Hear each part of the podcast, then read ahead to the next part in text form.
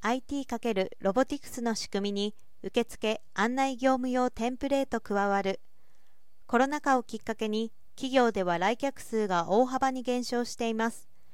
けれど会社が存在する限りゼロにはならないとして受付業務の改善を検討するところが増えています。感染予防のために余計な接触を減らしたい。出社人数が少ないので効率よく受付をしたいなどです。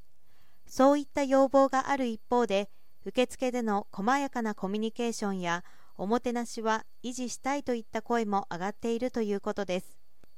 TIS は7日ロボティクスで企業の組織業務プロセスさらには人の生活そのものに変革を与える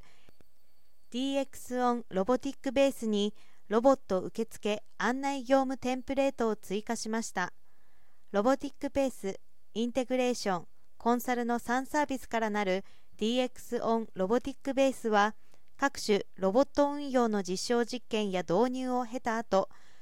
昨年には人とロボットの共同共生による新しい体験の提供と DX 推進に向け豊洲オフィスにて来客対応業務を代行する受付ロボや案内ロボドリンクの配送ロボ AI スピーカーを連携した運用を開始。今回顧客がロボットを短期間で効率よく導入できるようそれらの取り組みで培ったノウハウを形にしました。ロボット受付案内業務テンプレートは受付ロボット案内ロボットドリンク配送ロボットロボット稼働状況のモニタリングに対応していてマルチロボットプラットフォームロボティックベースを採用しているのでドリンク配送ロボットと AI スピーカーをつなげることにより複雑な業務の代替を可能とします。ロボット活用領域の拡大やビル設備との連携において柔軟な拡張性を提供します。